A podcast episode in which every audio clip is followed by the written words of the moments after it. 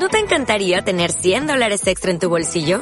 Haz que un experto bilingüe de TurboTax declare tus impuestos para el 31 de marzo y obtén 100 dólares de vuelta al instante. Porque no importa cuáles hayan sido tus logros del año pasado, TurboTax hace que cuenten. Obtén 100 dólares de vuelta y tus impuestos con 100% de precisión. Solo con Intuit TurboTax. Debes declarar para el 31 de marzo. Crédito solo aplicable al costo de la presentación federal con TurboTax Full Service. Oferta sujeta a cambios o cancelación en cualquier momento. Episodio número 72 con Yosu Lafcott.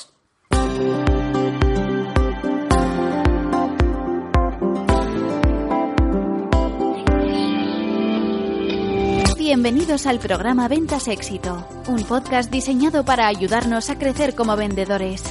Un programa donde encontrarás las claves para mejorar tus ventas, alcanzar el éxito y desarrollarte en un vendedor de alto rendimiento. Si tienes un producto que vender, clientes que visitar y mucha competencia, este podcast es para ti. Con vosotros, Ricardo Ramos.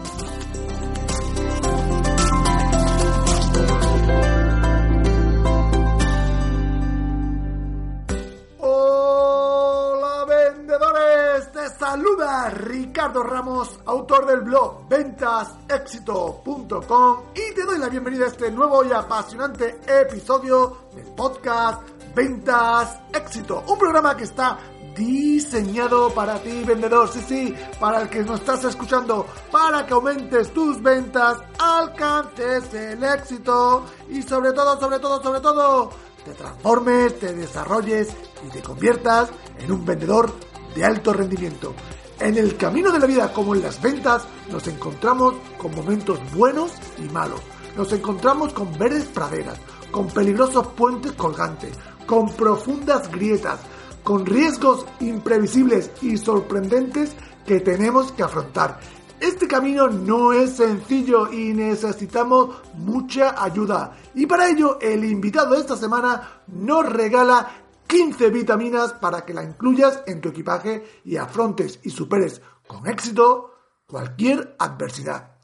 Todo esto lo encontrará en la entrevista de hoy a Yosu Lazcott y su libro Optitud ante la adversidad. Un libro que aunque no sea de venta específico, te va a ayudar en el proceso de transformación para ser una mejor persona y un mejor profesional, donde recorrerás 15 caminos para desarrollar tu mejor versión. Si no conoces a Yosu, Yosu es autor, es formador, es consultor de venta, speaker sobre optimismo, venta, aptitud y felicidad. Y es cofundador de uno de los congresos más importantes de venta a nivel de España.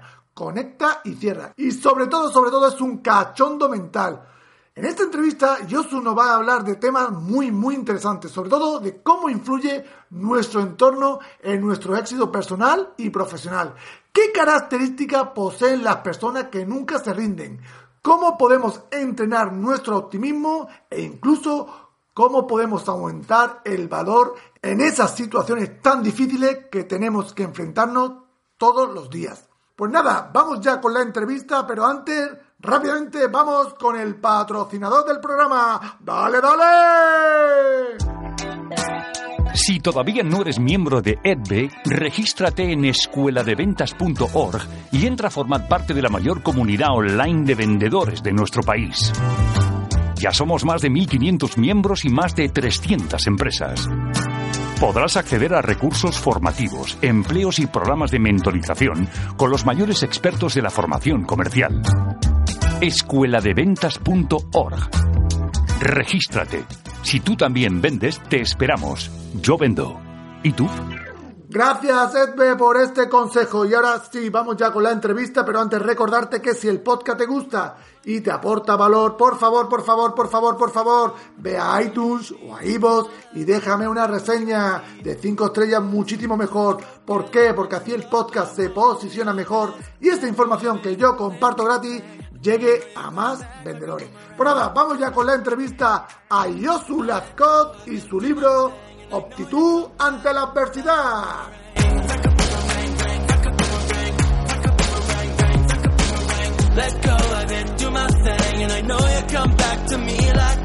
Hola Yosu, ¿cómo estás? Muy bien, malagueño preferido. Muchas gracias, feliz, de que estés de nuevo en el programa, darte la bienvenida a Ventas Éxito Podcast y creo recordar que estuviste por aquí en el episodio 40 con tu primer libro, Optitud, y hoy nos trae el segundo, Optitud ante la adversidad, ¿no? Voy a intentar estar entre tus podcasts preferidos, a ver si me logro colar en el top 5. Eh, y efectivamente, este es mi segundo libro, Optitud ante la adversidad. Perfecto, seguro que lo consigue. Para empezar, eh, para las personas que no te conocen, Josu, cuéntanos un poquito. ¿Quién es Josu Lazcott? Bien, pues yo soy un enamorado de la relación con las personas y esto lo traduzco al mundo de las ventas a través de ciencia, técnicas y método, ¿no? Eh, básicamente llevo eh, vendiendo desde que tenía uso de razón, allá por 1973, cuando tenía seis años, eh, es una larga historia. Eh, desde entonces he estado vendiendo siempre de manera inconsciente y de manera consciente los últimos 22 años que trabajo como ejecutivo de grandes cuentas en una empresa y desde hace casi 10 me dedico a formar y activar, que es mi palabra preferida, equipos de ventas por todo el territorio nacional. ¿no? Y entre otras cosas, eh, también me dedico a, a comunicar de qué va esto de las ventas a través de congresos que coorganizo en, en, toda España, ¿no? Perfecto. Josu, ¿qué es esto de optitud ante la adversidad? ¿Nos lo puede explicar? Sí, eh, perfecto. Eh, bueno, optitud ante la adversidad son 15 caminos que desde la ciencia y la experiencia eh, nos ayudan a despertar y potenciar la, la fuerza interior que todos tenemos dentro y que originalmente en ese primer podcast del episodio 40 eh, yo llamé hace eh, cinco años, eh, para seis ya, optitud, ¿no? Es decir, todos tenemos una fuerza interior que nos catapulta hacia, hacia, hacia la consecución de todos los sueños que nos planteamos en la vida, ¿no? Por lo menos un porcentaje muy alto. Yo ese, esa fuerza que todos tenemos la he descompuesto en 15 vitaminas eh, para el alma, 15 vitaminas para el desarrollo personal, que llevan a un desarrollo profesional, ¿no? En el ámbito en el que sea. Y en concreto, eh, ahora que estamos hablando de ventas, en el ámbito de las ventas, ¿no? Vale, pero te sirve tanto a nivel personal Sí. como profesional, ¿no? Correcto, correcto. Además, eh, tradicionalmente en el mundo de las ventas, del que yo, eh, pues bueno, soy un, un apasionado y un enamorado como tú, en el mundo de las ventas tradicionalmente se han disociado ambos perfiles, ¿no? Parecía que, que el vendedor tenía que venir ya llorado de casa, tenía que venir con las tareas hechas, no se tenía en cuenta eh, eh, esa, esa parte humana de- de- del vendedor, ¿no? Eh, digamos que el vendedor era una persona mecánica, era casi un robot que eh, con unas técnicas y con unos objetivos y unas recompensas o un castigo, ese vendedor ya podría eh, funcionar en la calle, ¿no? Sin embargo, eh, las cifras de rotación en las empresas, las cifras de, de- de dificultad para seleccionar buenos vendedores, para mantener eh, a los mejores en las empresas, nos hablan que eh, hay una foto muy común en este mundo, en este país, eh, y esto es general también en todo el mundo, en que las empresas no encuentran la tecla para, para fidelizar a ese, a ese vendedor estrella, ¿no? Y una de las maneras de fidelizarlo es tocando la parte humana que todos tenemos en un 100% y que si nosotros somos capaces de conseguir un vendedor fuerte a nivel emocional, a nivel mental, este vendedor se va a comer el mundo. O sea, nada que le enseñemos unas técnicas, un método, me da igual que sea el mío o, o el de otros. eh, si trabajamos la parte anterior a las visitas, esa parte que sucede en nuestra cabecita, en nuestro corazón, este vendedor estará preparado para resistir todos los golpes que esta profesión le va a dar, sobre todo al principio, ¿no? Cuando son juniors. Perfecto. Eh, en tu libro nos da, como has dicho antes, 15 vitaminas que nos ayudan tanto a nivel profesional como a nivel personal. La primera de ellas es las relaciones positivas y habla de que son el oxígeno que alimenta nuestra llama interior, nuestra fuerza y nuestra actitud. Mi pregunta es, ¿hasta qué punto influyen las relaciones en nuestro éxito personal y profesional? Pues mira, eh, muy buena, muy buena pregunta, porque en, eh, hay, un, hay un aspecto en nuestras vidas, ya no solamente digo a nivel profesional, sino a nivel personal, que pasa totalmente desapercibido en todos los libros de, no solamente de ventas, ¿no? sino todos los libros de, de, de, de- de autoayuda o de psicología que yo he leído a, los- a lo largo de los últimos 20 años, que es el, eh, cómo in- influye el grado de relación con los demás. ¿Cómo influye en nuestra vida, nuestro bienestar personal subjetivo, eh, las personas con las cuales nos relacionamos y qué efecto tiene ese- esas relaciones en, nuestra vida profesional, ¿no? Bien sea en el ámbito de las ventas o en cualquier otro ámbito, ¿no? En nuestro ámbito, el momento, en el ámbito de las ventas, es muy fácil medirlo. De hecho, es la profesión donde más estudios existen a nivel conductual en el mundo, porque es lo más fácil de medir. Eh, una, una, profesión de administrativo, una profesión de compras, una profesión de director de, recursos humanos, es mucho más complicado el medir el desempeño de un profesional, ¿no? Es mucho más difícil. Sin embargo, en ventas es mucho más fácil hacer una medición directa instantánea, rápida, de qué efecto tiene eh, el relacionarme con uno o con el otro.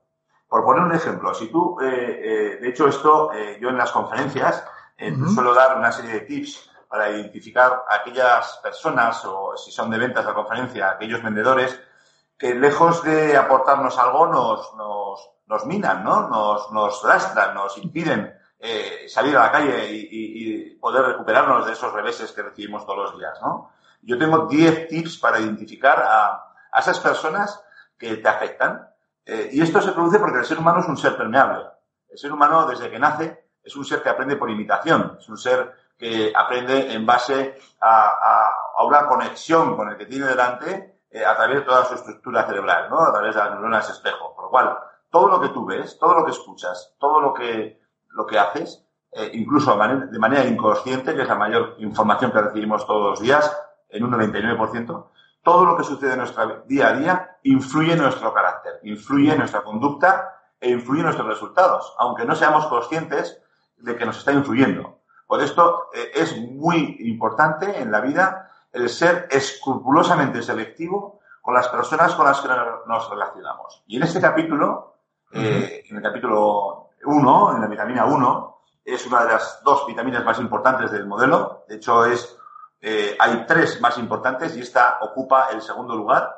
Eh, eh, trazo un método, una, una, metodología muy sencilla para saber cómo podemos identificar aquellas relaciones que nos aportan de aquellas que nos lastran, ¿no? Y cuando identificamos una, una relación que nos lastra, debemos de ser exigentes con nuestro tiempo, exigentes con nuestra salud mental y, y barrer de ese círculo de, de relaciones positivas a aquellas relaciones incluso se pueden dar en amigos de toda la vida, se pueden dar en familia también, no tiene por qué darse en gente externa a nuestro círculo. Eh, tenemos que ser muy, muy exigentes, muy escrupulosos con quién dejamos entrar en nuestra vida, porque eso es determinante en el, en el puerto al cual nos dirigimos y llegamos. ¿Y qué podemos hacer cuando esas relaciones son impuestas? Por ejemplo, cuando es tu jefe el que termina tu motivación, ¿qué podemos hacer?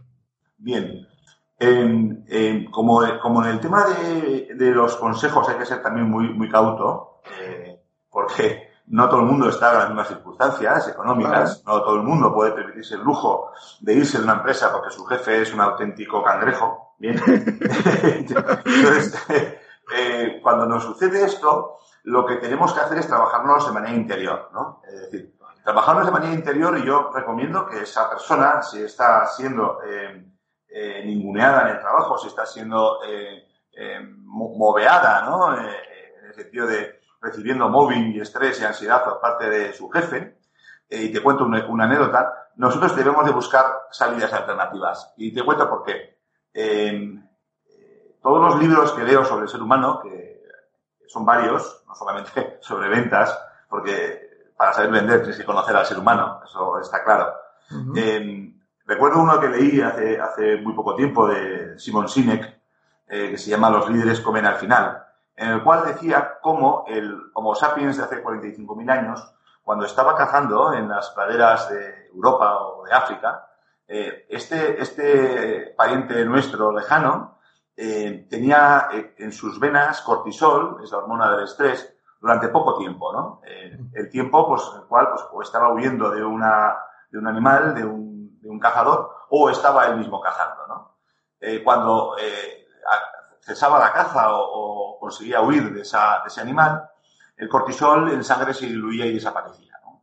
Eh, no pasaba nada. Sin embargo, el cortisol se ha demostrado en, ciencia en los últimos años que tiene efectos devastadores sobre el organismo humano. O sea, tiene efectos que desembocan en un fallo orgánico a, a medio o largo plazo. Esto quiere decir que si nosotros estamos con un jefe cangrejo, y lo digo con todo el cariño, durante muchos años, eh, nosotros no podemos ser tan sumamente optimistas de pensar que esto no nos va a afectar. porque esto a nivel orgánico, a nivel de nuestro organismo, está ya teniendo efectos. Por lo cual, eh, es fuerte, ¿no? Es muy peligroso el, soportar durante, porque el cuerpo humano no está preparado para soportar eh, largos periodos de tiempo con su cortisol en sangre. Con lo cual, eh, esto tampoco lo, escuchas en ningún libro de ventas, y por eso yo soy un formador atípico. vale, entonces el consejo mío es que, muy bien, tú eh, tienes a un jefe que es un auténtico despato emocional, ¿no? Eh, tu mujer no trabaja o tu marido no trabaja, tienes dos hijos, tienes que pagar una hipoteca, tienes que tener unos gastos, con lo cual no te puedes ir de la noche a la mañana, pero sí que puedes trabajar de manera interior y mientras te estás trabajando de manera interior, vete buscando un curro porque tu cuerpo no lo va a aguantar mucho. Vale, perfecto. Eh, Josu, la segunda vitamina que da en tu modelo es la lucha. ¿Qué mm. características poseen las personas que no se rinden, que son constantes y que están siempre luchando? Muy bien, pues yo te, daría tres características. ¿no? Pues la, primera es que creen en sí mismas eh, y se rebelan ante lo que consideran injusto. Son personas que también, el segundo punto, tienen una autoestima saludable que les permite creer que están capacitados para salir hacia adelante ante la adversidad, porque ya lo han demostrado con anterioridad. ¿no? Ellos ya tienen un registro, un registro emocional, un registro, eh, un registro cronológico de cuando ellos han superado adversidades. Con lo cual ellos ya son conscientes de que pueden. Si creen que pueden, ellos crean y ellos luchan y ellos no se rinden. Y luego la tercera, la tercera característica de las personas que nunca se rinden es que son optimistas. Son personas que no se rinden nunca, no se rinden ante presión, eh, les gustan los retos, están motivados a la acción y les va la marcha. Bien, entonces cuando hay una adversidad, la, sufren, la interiorizan, les afecta, eh, les afecta su estado de ánimo, pero nunca les hacen doblar la rodilla. Ellos siempre se levantan, siempre luchan y nunca se rinden. Y en el libro, en esta vitamina, la lucha eh, nace ante la, ante, ante, bueno, pues ante esas personas que han demostrado a lo largo de su vida eh, que nunca se han rendido, ¿no? Eh, pongo ejemplos en el capítulo de la lucha y es algo que nunca debemos perder, ¿no? Nunca debemos dejar de luchar, nunca debemos rendirnos y nunca debemos aceptar criterios o veredictos de personas que no, no nos conocen y que no saben de qué somos capaces. De esto hay muchísimas más personas en la vida que te van a intentar siempre disuadir de algo que animarte a hacerlo. Cuando tú quieras hacer, me imagino que a ti te pasaría lo mismo con tu evento Málaga Ventas Care, cuando tú eh, pedirías opinión a la gente sobre tu evento, la mayoría, estoy convencido, en un porcentaje superior al 85% te, te dirían que no es posible. Ya ve. Que la gente de Málaga no paga por un evento de estos. ¿Verdad? Ah, verdad, verdad. ¿Y tú qué hiciste? Pa'lante, pa'lante. claro, pues pa'lante, pa'lante como los de Alicante. Exactamente, ahí, vamos allá. Muy bien, muy bien, Josu. Otra vitamina que das es la rebeldía creativa. Esto de la rebeldía creativa, ¿qué es y cuándo debemos sacarla? Bien. Esta vitamina, lo mismo que la anterior, eh, que la lucha, lo mismo que el optimismo, lo mismo que, todas las demás del modelo, del modelo de actitud, están íntimamente relacionadas entre ellas, influyen las unas en las otras y tienen un efecto multiplicador. De hecho, hay, en algún capítulo vienen ejemplos desde la ciencia que hablan de cómo esa vitamina ha influido sobre la otra. En concreto, la rebeldía creativa surge, eh, fíjate que en Pamplona hay una catedral muy bonita, la catedral de Pamplona es espectacular, cuando vengas aquí a esta ciudad, eh, te llevaré de excursión por una exposición que se llama Occidents, ¿no? Occidents. Y en, esa exposición venía una frase de Philip Nemo, que viene en el libro, eh, que yo la escuché después de haber escrito esta vitamina. Y dije, coño, joder, hay un tío eh, con enjundia, con intelecto, joder, que dice lo mismo que yo, ¿no? Y yo, coño, joder, es que me, me dio ilusión, ¿no? Y este Philip Nemo decía, nunca te dejes, nunca te rindas o nunca dejes que el mal se normalice en tu vida. ¿no? Wow el mal se normalice en tu vida de dos maneras, ¿no? Hacia mí y hacia los demás, ¿no? Hacia mí, eh, tú tienes que preguntarte cuando tienes una adversidad, ¿esto que me sucede me va a anular como persona? ¿Va a eliminar mi autonomía, mi identidad, mi marca? ¿Me va a sumergir en la masa viscosa y de personas que muchas empresas entienden que así deben de funcionar los departamentos? Si la respuesta es positiva, revélate. No puedes ni debes permitir que nadie anule tu identidad, que nadie anule tu personalidad, que nadie anule tu sentido de contribución a este mundo. Porque alguien se le ha ocurrido la feliz idea de que tú tienes que hacer lo que hace todo el mundo. Ante esa apisonadora de, homogenización de las personas, de las marcas que vivimos hoy en día, nace esa rebeldía de las personas que dan un puñetazo en la mesa y dicen, pues yo soy diferente. A mí no me vas a normalizar. Yo no voy a seguir las modas. Yo no voy a hacer esto porque tú lo hagas, ni voy a chuparte el culo, porque si te chupo el culo voy a conseguir X o Y. Las personas que tienen rebeldía creativa no chupan nunca ningún culo. Nunca hacen pasillos, nunca hacen la pelota. Son personas sinceras que cuando dicen algo, lo dicen porque nace desde el corazón. Y luego, el segundo ámbito es el ámbito hacia el exterior, ante la injusticia ante los demás. Eh, y esto, eh, tu evento, y desde aquí te felicito, Málaga Casquer, es una rebeldía ante la injusticia de situaciones de colectivos desfavorecidos que nadie piensa en ellos. Porque al final, cuando se piensa en ellos es para posturear, para salir la foto, para ganar rédito político y para salir los medios de comunicación. Pero realmente cuando se ayuda a los demás, se ayuda desde el anonimato, no se ayuda desde la popularidad, ¿no? Entonces, esa rebelión ante esas cosas que nos suceden en la, sociedad, eh, esas injusticias de colectivos desfavorecidos como los de exclusión social del evento tuyo del año pasado y de los, los que vas a hacer este año, que ya lo revelarás, yo no soy quién, en la edición del 2019. Pues todo esto, eh, hay personas que tienen rebeldía creativa y desde la creatividad salen de la normalidad, salen de la normalización, salen de lo que todo el mundo espera que, que hagan y salen de ahí porque necesitan respirar aire fresco que evite su asfixia y que anule su identidad. Oh, qué bueno, qué bueno, qué bueno. Menudo, rollo, que te qué bueno, qué bueno, qué bueno. Eh, hablando de solidaridad, Josu, eh, hablas en tu libro de otra vitamina que es la solidaridad, que está demostrado, dices que está demostrado científicamente que ayudar a las personas o ayudar a los demás te hace más feliz. Si yo me pregunto, si todos buscamos la felicidad, ¿por qué nos cuesta tanto ayudar y ser solidarios? Pues mira, eh, muy, buena, muy buena pregunta, porque de hecho eh, las investigaciones, porque aquí hay, siempre hay dos sesgos ¿no? en ciencia, ¿no? en investigaciones eh, humanas de psicología conductual, incluso positiva, o psicología, psiquiatría, economía también. de hecho, ahora te cuento un ejemplo de economía que está muy relacionado con la felicidad. de hecho, hay economistas que hablan de felicidad y viceversa. Em, el ser humano está diseñado para conectar con el otro. El ser humano está diseñado para dar. El ser humano es bueno por naturaleza. El ser humano está diseñado y preparado para ser bueno. Lo que, lo que sucede es que el, ser humano, eh, aun habiendo heredado ciertos genes, yo, yo vengo de la genética, eh, yo soy, bueno, soy biólogo y, soy especializado en genética en la carrera. Era mi asignatura fetiche, el mejor expediente, cuando era joven. Eh, y lo digo con humildad porque la genética 25 años después cambió 180 grados y todo lo que me enseñaron a mí era diferente 25 años después, ¿no? Por lo cual hay que ser muy prudentes, ¿no?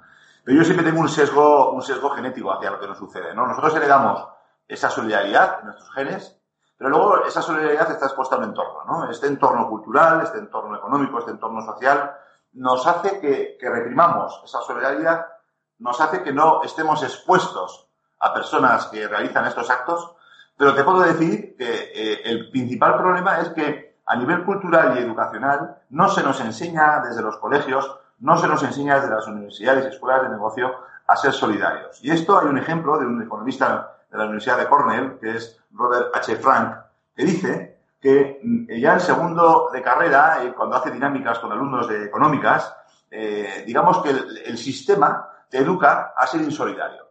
Porque al final, al finalizar el estudio que hizo Robert H. Frank eh, de Cornell, eh, él dijo que, claro, si tú eres solidario disminuyes tus ganancias. O sea, la maximización del beneficio al cual están las empresas eh, orientadas en, este, en esta época moderna que vivimos va en contra de la solidaridad, ¿no? Es decir, tú no puedes ser solidario si quieres maximizar el beneficio para que los accionistas de tu empresa estén felices. Correcto. Con lo cual, esto, esto hay, una, hay una, un choque de placas tectónicas ahí, ¿no? Sin, embargo, si a nivel educacional, desde el principio de que somos niños, se nos educara en valores como el de la solidaridad, eh, y, las personas se expusieran a nivel emocional y vivencial a experiencias solidarias en su vida, esto cambiaría. Pero esto es un tema estructural y sistémico que tiene que ser educado desde el principio, ¿no? Em, por eso eh, engancha, la solidaridad engancha y mucho, porque tú eres mucho más feliz eh, cuando das que cuando recibes. Eh, cuando das se produce un efecto contagio y, y, esto también se ha investigado, que personas que observan un acto altruista ante dos personas, observadores externos que observan ese gesto altruista, tienden a reproducir ese mismo acto con otras personas. Qué bueno, ¿no? Y, esto es porque estamos eh, cableados para hacerlo.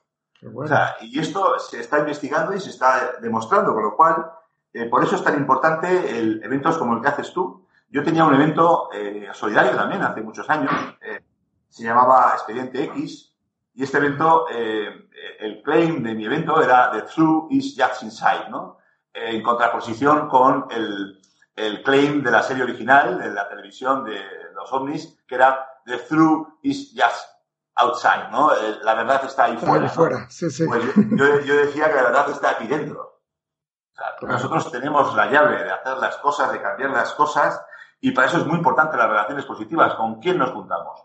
Y el acto que, yo el acto de expediente X que hice, eran actos solidarios, recaudé más de 4.000 euros en año y medio o así, dos años, que hice siete ediciones, ¿no? Eh, cada año hacía dos, tres ediciones, eh, una parrillada en Zugarramurdi y todo, había gastronomía. Como buen navarro, pues, siempre, tenía que haber gastronomía, ¿verdad?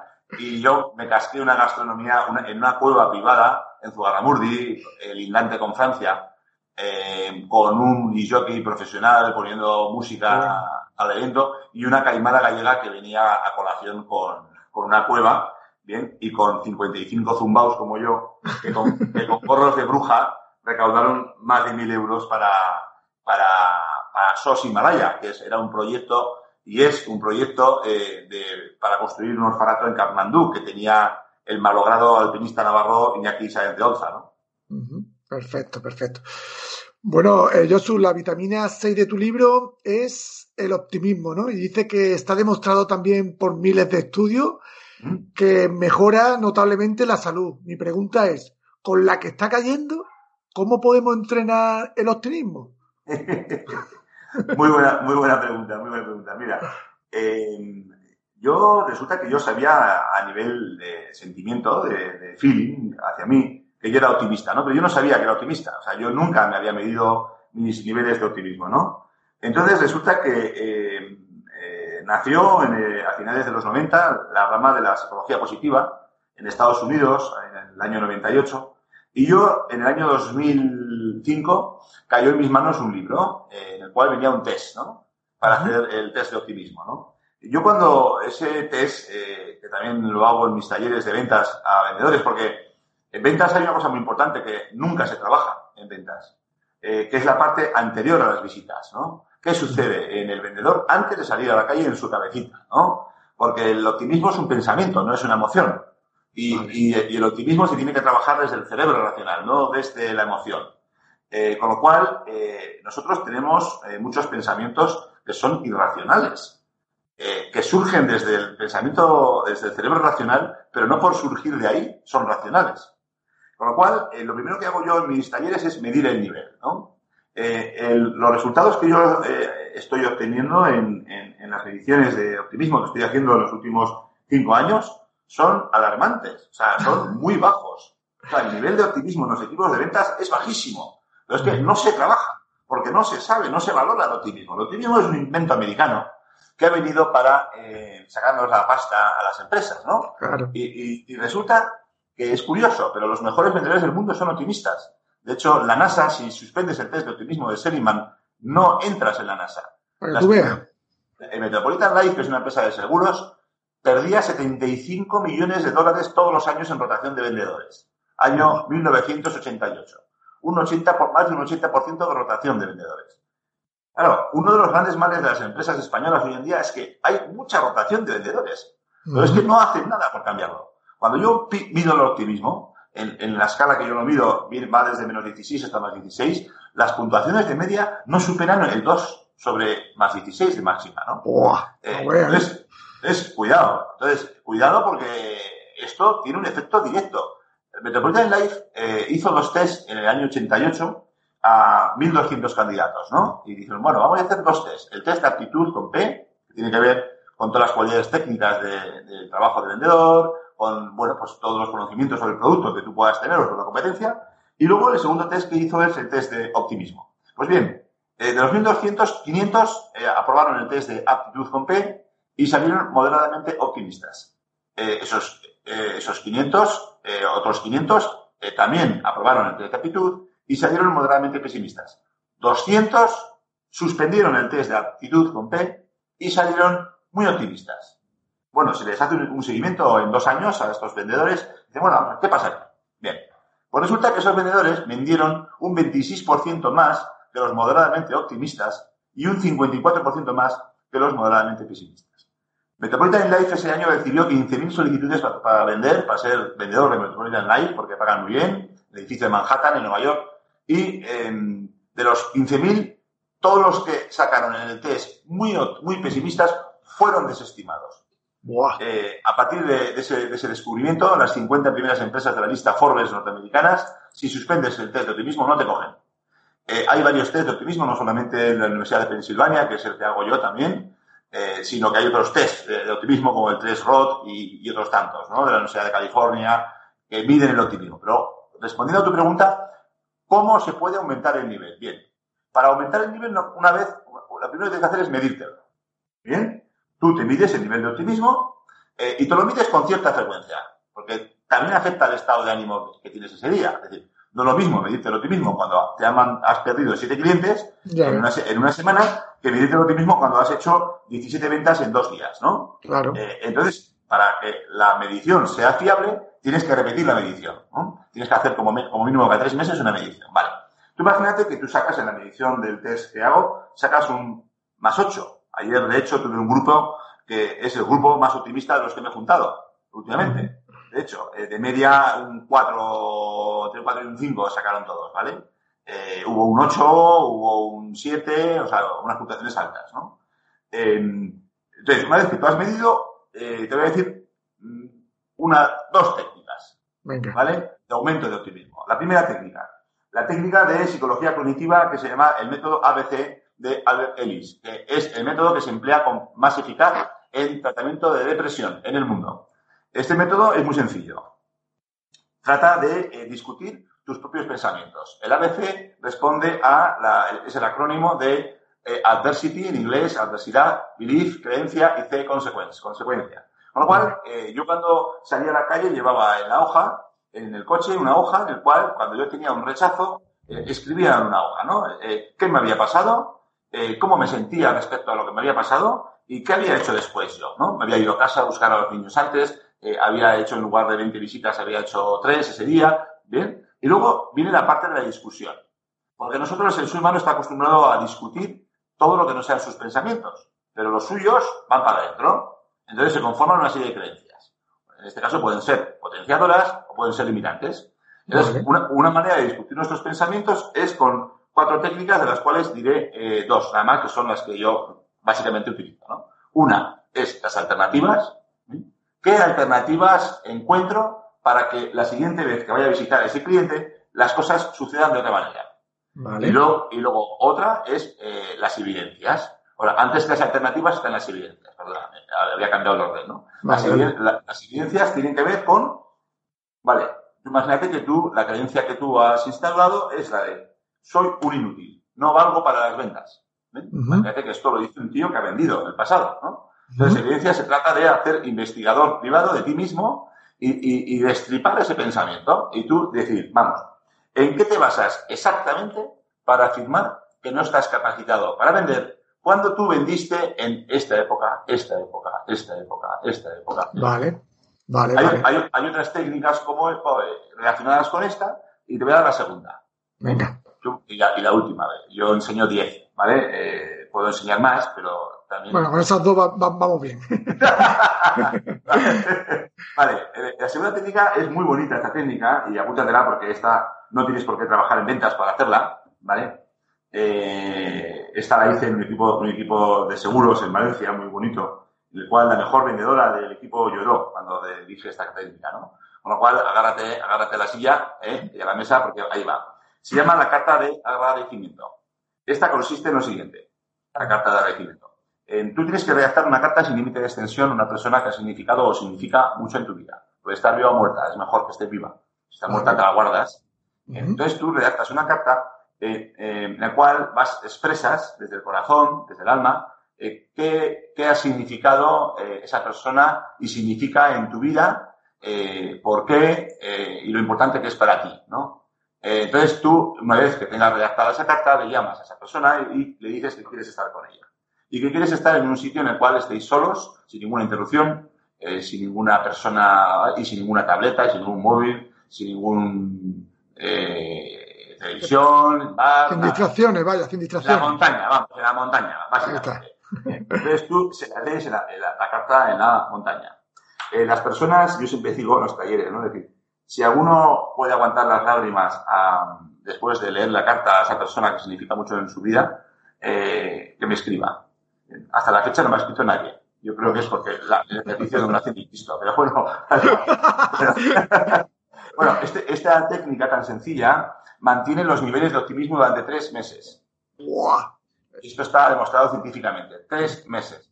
Esto significa que tú puedes hacer tantas cartas como quieras, puedes hacer tantas cartas para tantas personas quieras, con lo cual las tienes que refrescar. Es decir, no puedes siempre hacer la misma carta, sino que tú y, entregarla de la misma manera, ¿no? Es decir, tienes que ser creativo ahí, quedar con la persona en otros entornos, quedar con diferentes personas, incluso con gente que no está, gente que ya no vive, y esto te va a permitir mantener unos niveles de optimismo importantes. Perfecto. Eh, Josu, en el mundo comercial muchas veces me encuentro mucha tristeza, caras largas, ambiente de trabajo con un tono muy gris, muy negro. ¿Qué podemos hacer cuando nuestro entorno o lugar de trabajo no está bien visto ser alegre? Porque a veces pasa de que tú llegas a las 8 de la mañana con una sonrisa y parece que has matado a alguien, ¿no? vale, mira, eh, esta pregunta está relacionada directamente con la rebeldía creativa, ¿vale?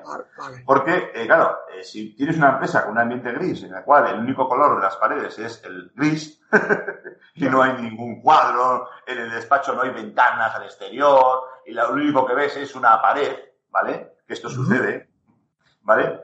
Em, el, el aceptar esa realidad y esa normalización del mal no es bueno para nosotros. ¿vale? Con lo cual, ¿qué haría yo para mejorar el ambiente? En primer lugar, y esto está demostrado, eh, en, concreto en muchos ámbitos, eh, y, vamos a hablar del de ventas, que es en el que estamos, está demostrado que introducir entornos laborales positivos en equipos de ventas aumentan eh, la productividad de los equipos de ventas un 31%. Y esto, esto se realiza desde la introducción de emociones positivas en los equipos. Esta fue eh, la, principal estrategia que tuve yo con un equipo de, deporte, de equipo de fútbol de alto rendimiento el año pasado. Fuimos el mejor equipo, el mejor equipo durante siete jornadas, eh, aplicando precisamente el modelo de ampliación construcción de Bárbara Fredrickson que viene en el libro, en el, en la, en la, en el capítulo Emociones Positivas, ¿verdad? Entonces, lo primero que yo haría eh, para generar, darle un poco más de color a ese, a ese a ese, a ese cuadro gris es añadir notas de color, ¿no? Añadirle pinceladas rojas, ¿no? Eh, yo esto lo hice en Ikea, ¿no? También lo hice en Osasuna, también. Eh, le dije en Ikea, oye, vale, estáis trabajando en inteligencias múltiples, me parece perfecto. Pero ¿por qué no le ponéis un departamento de la música aquí en, Ikea? ¿Vale? ¿Por qué no pones un disc jockey en lugar de poner música para afuera, para aumentar rotación, para aumentar compras, como se hace en las grandes superficies? ¿Por qué no pones un disc jockey para la gente de dentro, tío? hostia, qué idea. yo, pues mira, acabo de hablar con este chaval que ha sido aquí profesional. Mira, habla con este. Y, yo inicié una cascada que no sé si se llegó a hacer o no, pero es la vía, ¿no? Primero, primero, introducir positividad en los equipos. Dos, mejorar los entornos. Es otra de las vitaminas del libro, ¿no? Y también hablo de la importancia del entorno sobre el libro. De hecho, eh, en, en, un plazo no superior a 25 o 30 años, se va a ver la, influencia del entorno sobre la expresión de los genes. Si, tú, si tú has heredado optimismo, que es otra, otra de las recetas, es aumentar el nivel de optimismo de tus equipos, si tú eh, has aumentado la positividad, si tú has conseguido aumentar el optimismo de tu equipo de ventas, si tú has mejorado el entorno, esos genes optimistas que tú has heredado cuando, cuando naces, eh, se van a poder expresar. Pero sin embargo, si tú has heredado optimismo, porque tus padres son muy optimistas, y estás rodeado de cenizos, ¿sabes? Si tienes paredes grises, jefes grises, compañeros grises, y tú no haces nada por remediarlo, te vas a volver un tío gris.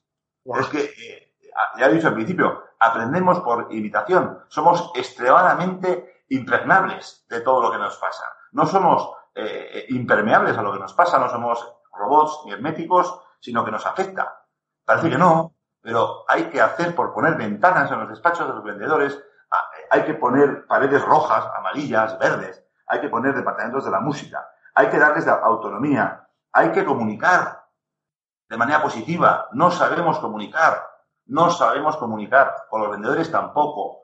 Se les comunica lo que hacen mal el público y se les comunica lo que hacen bien en privado. Y es justo al revés. No sabemos comunicar. No sabemos comunicar en, en función del perfil de personalidad que tiene el vendedor. Tratamos a todo el mundo con sopa para todos y eso no funciona. Si tú tienes a un tío que es un vendedor estrella, no le puedes tratar igual que a un tío que es un tío que no es vendedor estrella. Le tendrás que dar unas vitaminas diferentes y una manera de comunicarte diferente a esa persona. Pero las empresas no invierten tiempo en preocuparse, muchas de ellas, otras no, ¿vale? No digo que esto sea general, ¿no? Claro, No, no, no invierten tiempo en el vendedor. O sea, el vendedor es el bien más activo de una empresa, más preciado hoy en día sin desmerecer a los otros. Es el motor de las empresas que si no se lubrica, el motor gripa, la empresa cierra. Y esto es tan sencillo como esto. Y, y muchas veces, no, es que sois otro departamento más. No, somos el departamento. Pero no por decir esto, somos más que otro departamento. Pero tenéis que tener constancia de que si no lubricáis este motor, vais a cerrar. Perfecto. Eh, Josu, dices también en tu libro que el humor es una de las vitaminas que a ti personalmente te han hecho aumentar ventas, te han aportado Mm. muchas ventas cruzadas, has fidelizado a muchos clientes y has dado más, mayor y mejores referencias. Mi pregunta es, si tan importante es el humor en nuestras relaciones comerciales, ¿qué consejos le puedes dar a un vendedor que nos está escuchando para poder potenciarlo cuando no le sale ser un- una persona simpática con humor? Bien. Pues mira, eh, te voy a dar cuatro. Venga. ¿Vale? Eh, como la pregunta es esta, yo me quiero extender mucho, no te diré una, una- alguna anécdota de humor que yo aplico en, en mis ventas, ¿ven? Pero te- tengo bastante poderosas, será para otro podcast. Ahora para el siguiente, para el siguiente. vale. Eh, mira, la primera, recomiendo leer libros que tengan que ver con humor. Y, y- y- y voy a recomendar el, el prim- el primer consejo, un libro, que es el Sin Noticias de Gulf de Eduardo Mendoza. Vale. Para, para empezar. Dos, ver películas de humor inteligente. Y ahí voy a recomendar una película que es mi película preferida y verla todos los años, eh, por lo menos una vez, la misma película. Esta es Una noche en la ópera de los hermanos Marx. Wow. Buena. Ah. Vale, vale. Vamos bien, ¿no? Vamos bien, vamos bien, vamos Ah, bien. bien. Dos, tres. Acudir a espectáculos de humor. Y aquí voy a citar a dos eh, de mis preferidos monologuistas, que son Daniel del Cámara y Fabio Cansado. Wow, qué bueno. Fundamental. Fabio Cansado, los artes de la disrupción. Los artistas Bueno, de la disrupción. Qué bueno, qué bueno. Sí, sí, señor. Y, y cuarto, y muy importante, y relacionado con la vitamina 1, eh, júntate con gente con humor. Júntate con gente que tenga sentido del humor. Gente que le salga de manera natural. Ayer, en mi taller, me decían, oye, Josu, eh, joder, es que yo no tengo sentido del humor. Claro. ¿Qué pasa? ¿No? No pasa nada, tío. O sea, tú tendrás otras cosas. O sea, tú tendrás otras fortalezas que no sean el humor. Tienes por qué comprar siempre y tener que tener el humor para ser eficaz o ser feliz.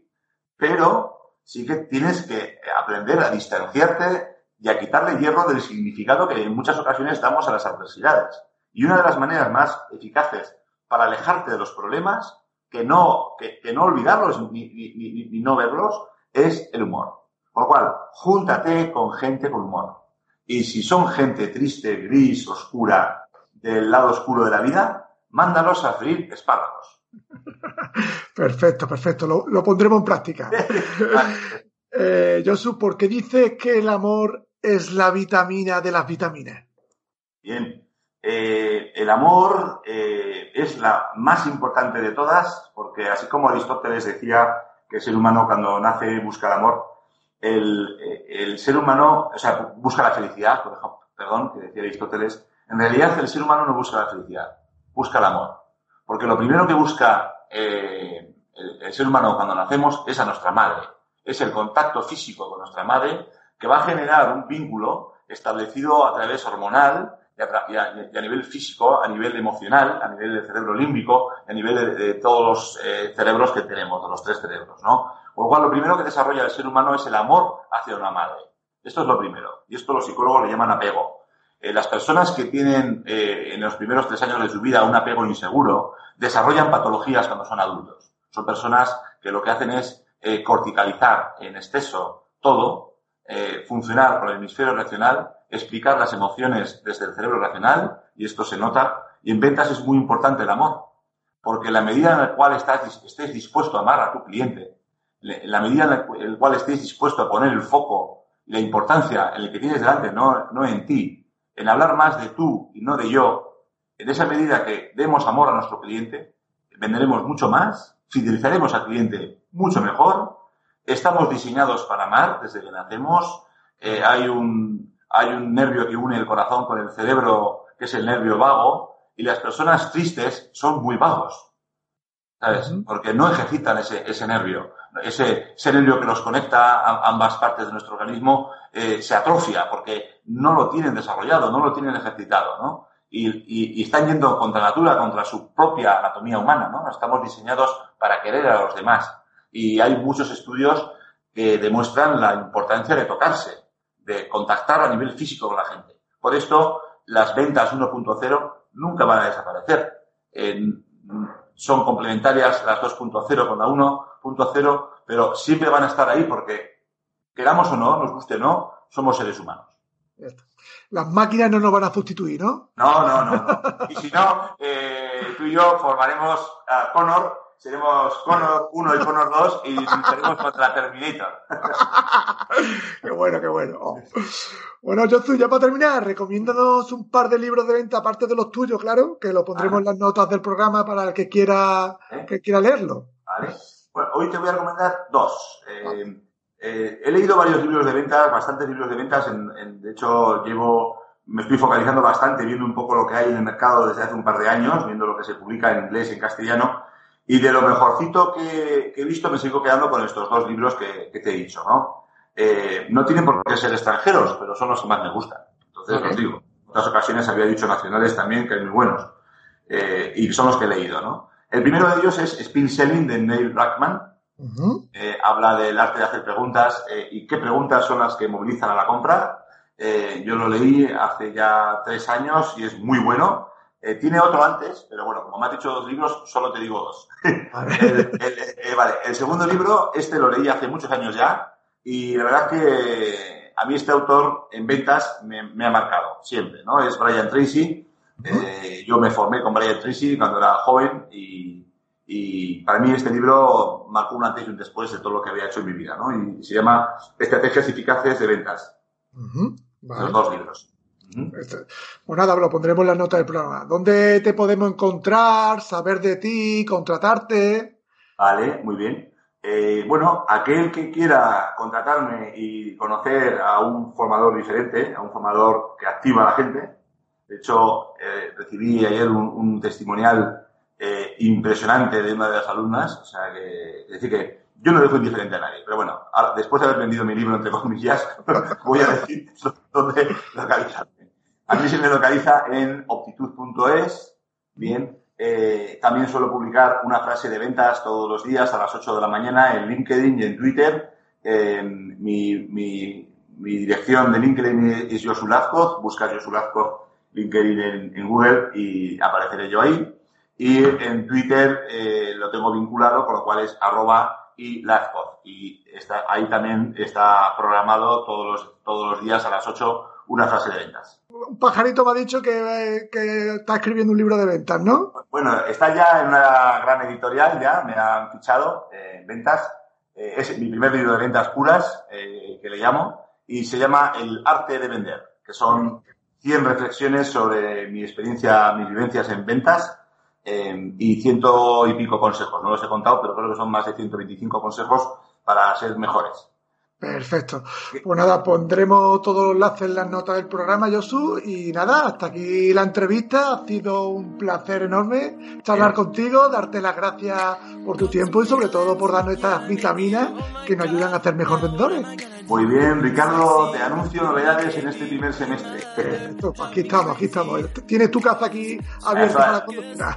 Oye, muchas gracias, muchas gracias, Ricardo. La verdad que haces unos podcasts muy buenos. Las preguntas, me enrollo como las personas te pido disculpas y un buen fin de semana para todos os deseo.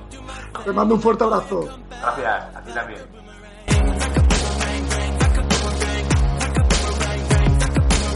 Let's go, I did do my thing, and I know you come back to me like a boomerang.